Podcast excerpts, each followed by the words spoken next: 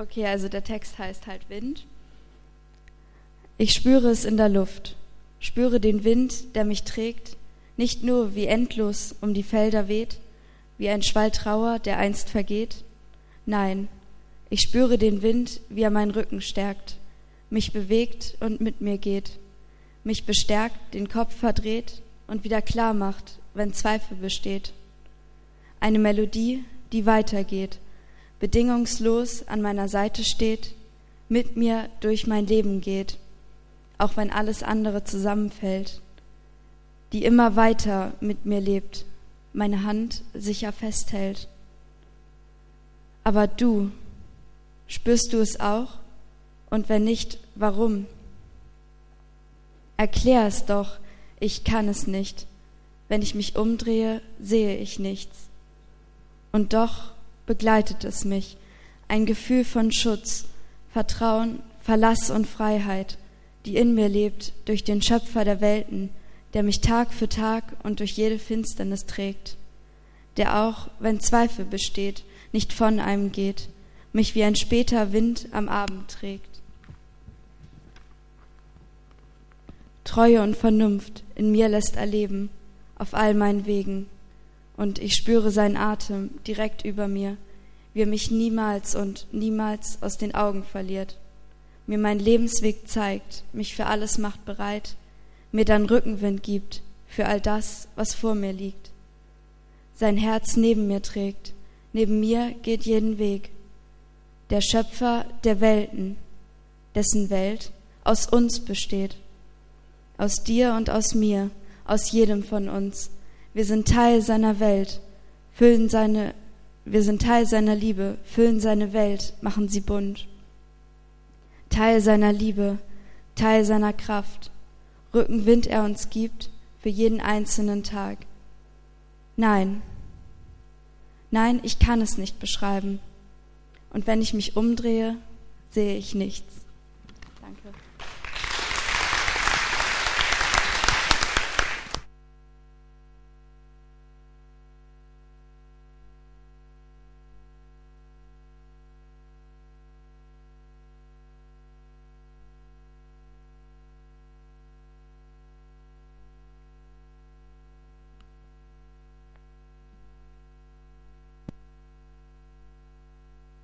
Ich war ja nun dabei und deshalb weiß ich auch, wie das Ding zustande gekommen ist. Du hast es ja noch leicht bearbeitet für heute, aber der, der Grund dieser Geschichte, das ist das, was wir an dem Abend gehört haben.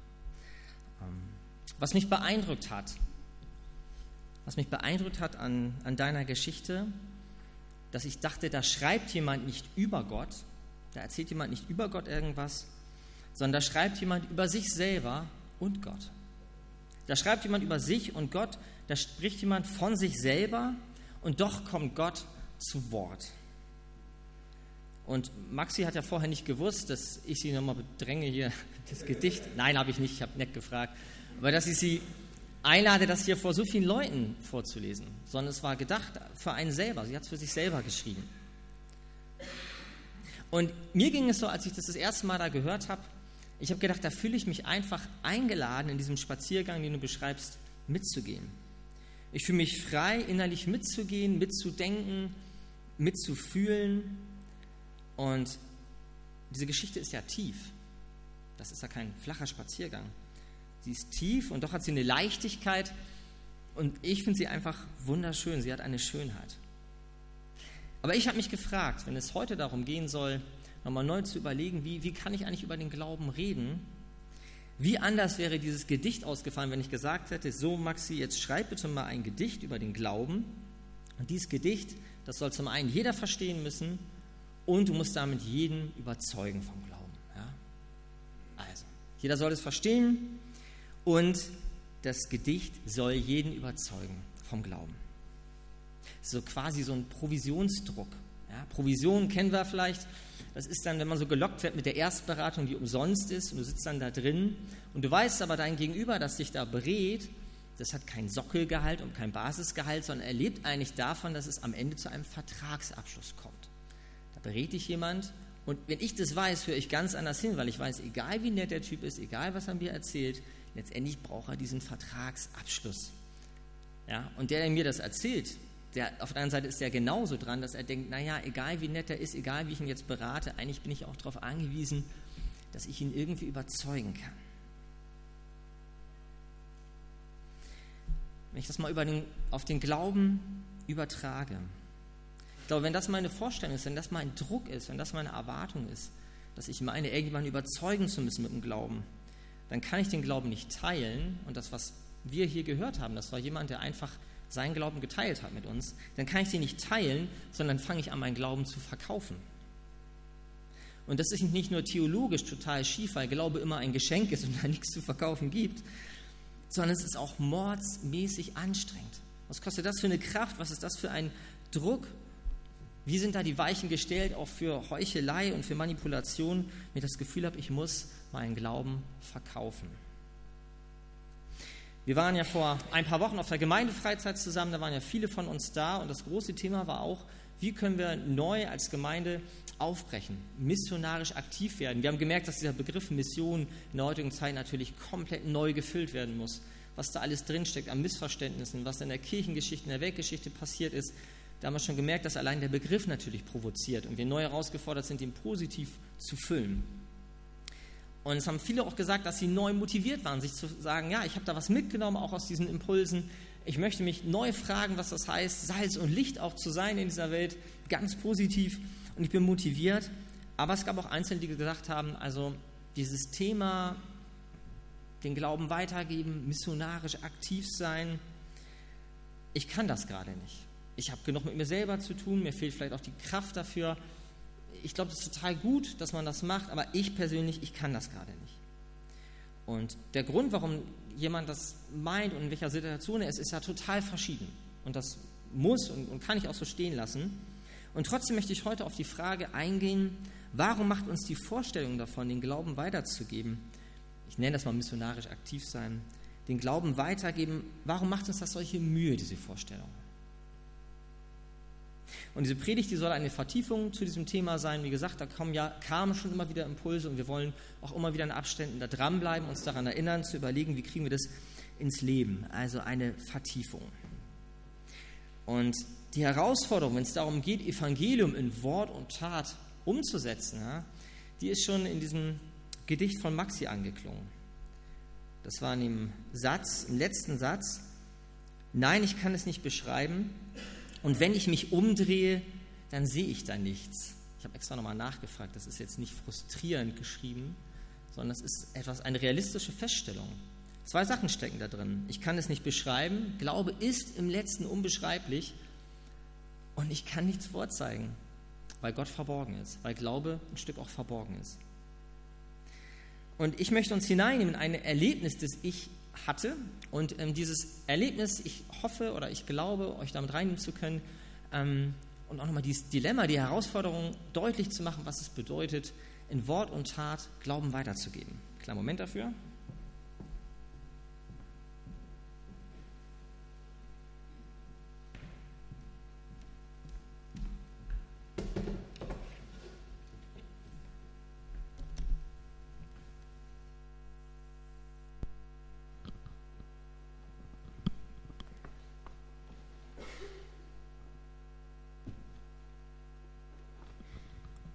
So. Also, folgende Begegnung. Wir stellen uns mal vor. Du bist auf einer Feier, eine nette, fröhliche Feier. Und du bist an so einem Bistrotisch hier, hast dir was vom Buffet geholt, ähm, bist da am Essen, kommst mit jemandem ins Gespräch, den du nicht kennst. Und man redet so, man plaudert so und dann kommt das Thema, was machst du denn beruflich? Und der erzählt und du erzählst. Und dann kommt diese spannende Frage, die kommt dann, ja Mensch, das ist ja interessant, was du so beruflich machst und ja, hier als Gemeinde, Kinder-Jugendarbeit machst du auch, ja. Sag mal, was ist denn jetzt das Besondere an eurer Kinder- und Jugendarbeit? Ja, das kann man auf andere Arbeiten, auf anderes, was wir hier machen, auch übertragen. Was ist so das Besondere an eurer Kinder- und Jugendarbeit, so das Alleinstellungsmerkmal? Und du ahnst schon in der Frage, dass derjenige auch skeptisch ist von dem, was man überhaupt hier macht und du fragst dich ganz neu in dem Moment, ja, es ist laut um dich rum, du weißt nicht, wie viel Zeit du hast, du kennst die Person auch nicht. Was antwortet man da denn spontan, mal so aus dem Stehgreif? Was ist denn das Besondere an eurer Kinder- und Jugendarbeit hier in der Gemeinde oder in, in, in Kirche allgemein? Was ist das Besondere? Was ist das Alleinstellungsmerkmal? Was macht denn eure Arbeit jetzt so besonders? Kurz überlegen, was da so kommt. Also ich merke, der Reflex, der kommt, ist natürlich, dass man denkt, so jetzt ist es Zeit für Fakten. Ja? Also ne? Angriff ist die beste Verteidigung. Fakt 1 ist, was macht unsere Kinder und was macht unsere Kinder- und Jugendarbeit? Was macht sie besonders? Das Buch, die Bibel. Ja? Wir gründen uns auf die Bibel, wir stehen dazu und wir vermitteln auch nicht nur Werte, sondern auch Inhalte aus der Bibel. Ah, das ist ja interessant, ja, sagt der andere. Euer Alleinstellungsmerkmal ist ein Buch. Okay, wow, ein Buch. Also wir haben auch ein Buch. Alle Religionen, Ideologien haben auch ein Buch. Und zum Beispiel, ich bin aktiv im Verein, stelle ich mir jetzt mal so vor. Wir haben auch ein Buch, ja. Das ist das Buch unserer Vereinsgeschichte und da sind auch Spielregeln drin. Ihr habt ja in der Bibel auch Spielregeln. Ihr nennt das ja irgendwie Gebote, ja. Aber hier, wir haben auch Spielregeln für einen Verein. Vereinsgeschichte, Fußballgeschichte. Wir wissen, wo wir herkommen. Wir wissen, worum es geht. Also ein Buch haben wir auch. Ja? Ich bin ehrenamtlich engagiert. Ähm, okay, wow, also ein Buch macht eure Arbeit besonders. Okay, dann merkt man, okay, ich habe Schlagwort Buch, ist so ein bisschen Stich, ne? Machst du weiter und denkst, okay, wie, was kann man denn nochmal sagen? Okay, dann würde ich sagen, ein nächster Punkt, was macht unsere Arbeit besonders? Natürlich der Glaube. Der Glaube, ne? Der Glaube. Ach, der Glaube.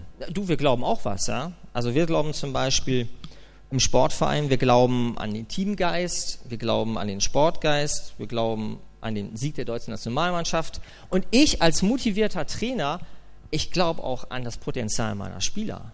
Also, und ich glaube auch, dass wir es schaffen können. Also Glaube ist eine ganz wichtige Quelle für jede Arbeit. Ohne, ohne Glaube kriegt der Mensch, Mensch nichts, nichts hin, ja? Okay, okay, also da also das war hier das Kreuz, das ist dann da mal, das ist jetzt sehr plakativ, ne? das ist allen bewusst, hoffe ich, ja. Also das ist jetzt hier der Markt, der Glaube und dann denkt man, na gut, geht's nochmal weiter. Okay, also natürlich, was macht unsere Kinder- und Jugendarbeit besonders? Es ist doch die Liebe zu den Kindern. Ja? Also ich glaube, unsere Mitarbeiter, unsere viele jugendliche Mitarbeiter, auch egal wie, haben ein ganz besonderes Herz für die Kinder und Jugendlichen, die kommen. Ja? Also würde ich sagen, ich schmeiß mal hier das Herz rein. Das Alleinstellungsmerkmal unserer Arbeit, die Liebe zu den Kindern.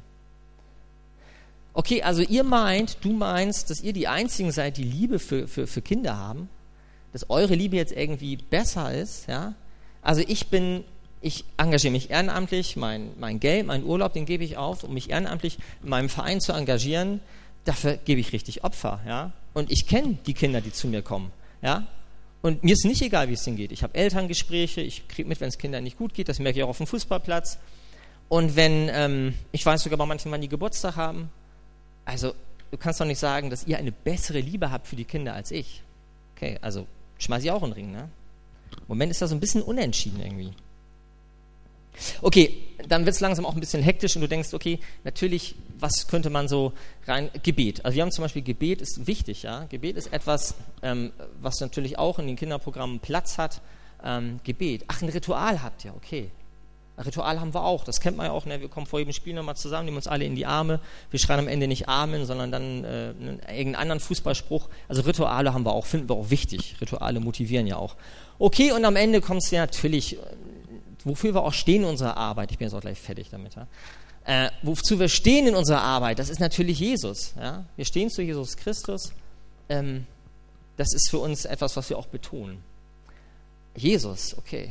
Okay, und du denkst, dass das für mich irgendwie was erklärt, ja? Dass es äh, mir jetzt erklären soll, ich soll jetzt verstehen, was deine Arbeit besonders macht, wenn du Jesus sagst. Also Jesus ist ja für euch wahrscheinlich ein Vorbild. Vorbilder haben wir auch bei unserer Arbeit. Ohne Vorbilder geht es nicht. Ein guter Verein, eine gute Vereinsarbeit, Ehrenamt lebt davon, dass Vorbilder, ähm, dass du Vorbilder hast und auch irgendwelche Co-Trainer, die werden natürlich auch gecoacht, dass sie selber gute Vorbilder sind.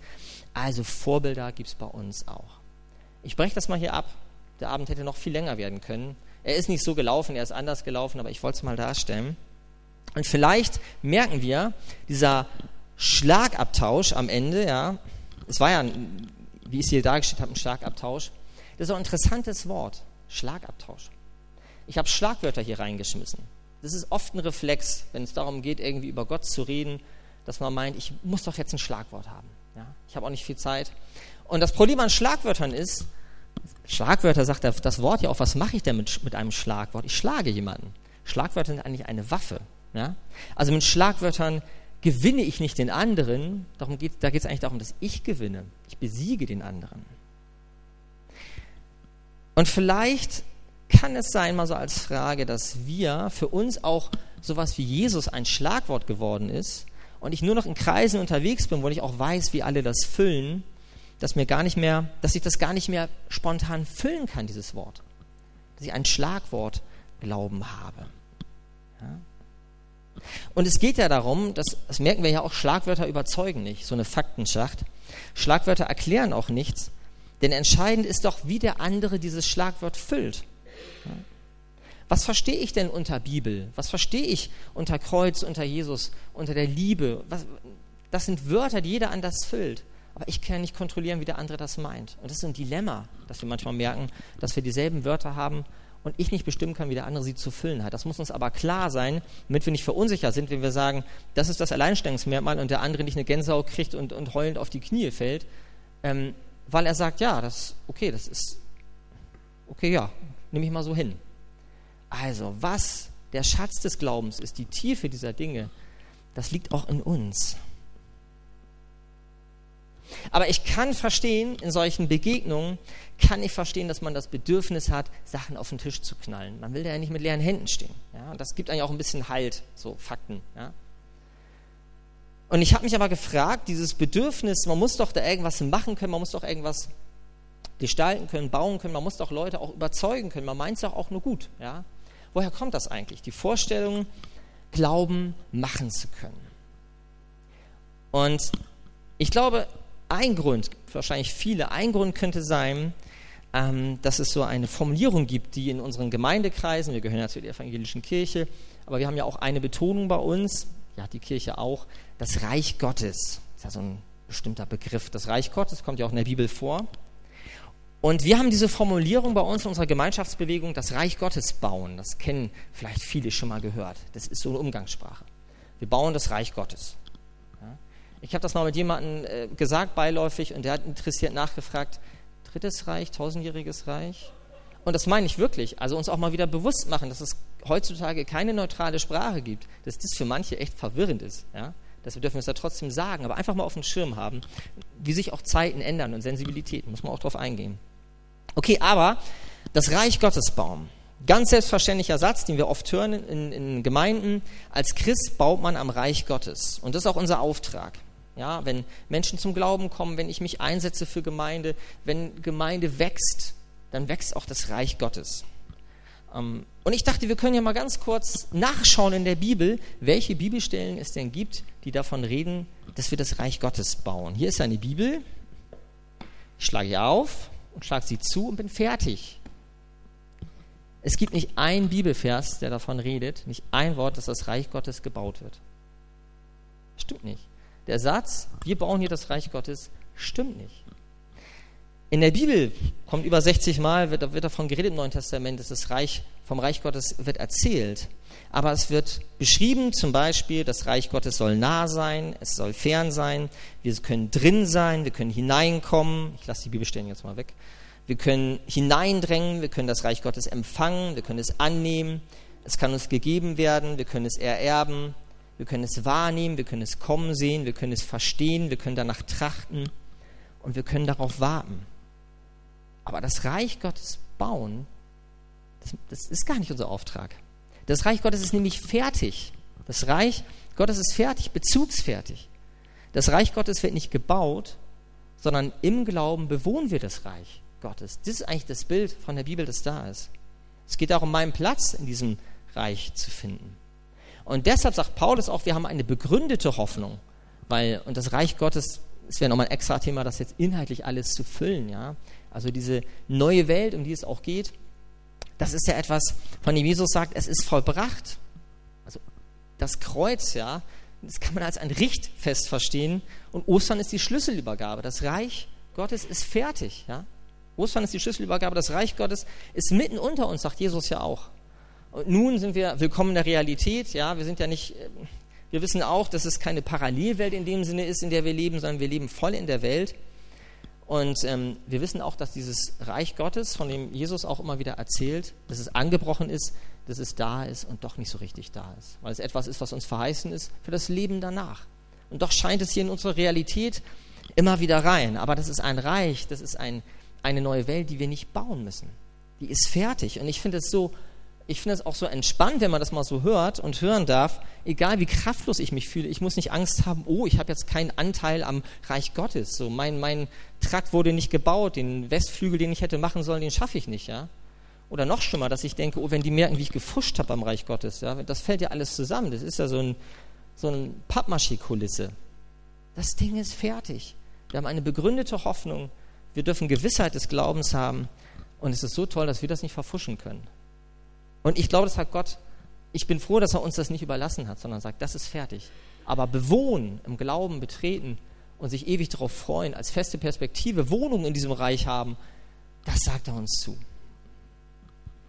Missionarisch sein bedeutet nicht am Reich Gottes zu bauen, sondern missionarisch sein im positiven Sinne bedeutet einladen, darin zu leben. Und wir haben Projekte im Blick, ist der Sinnenpark mal genannt worden, auch neue Gästegottesdienste. Die sind dafür da, um einladen, dieses Reich Gottes, diesen Glauben zu betreten. Ja? Und ein bisschen was vom Reich Gottes schimmerte auch in dieser Poesie hier durch. Da ahnt man doch, was es mehr geben kann. Wir wollen einladen und die Bibel beschreibt dieses Reich und, und äh, Reich Gottes. Wir wollen uns neu überlegen, wie können wir Menschen einladen, das für sich ganz selbstbestimmt auch zu erkennen und zu ergründen. Missionarisch sein bedeutet nicht beweisen zu müssen, dass es das Reich Gottes gibt, sondern die Erfahrung zu teilen, wie es ist, darin zu wandeln.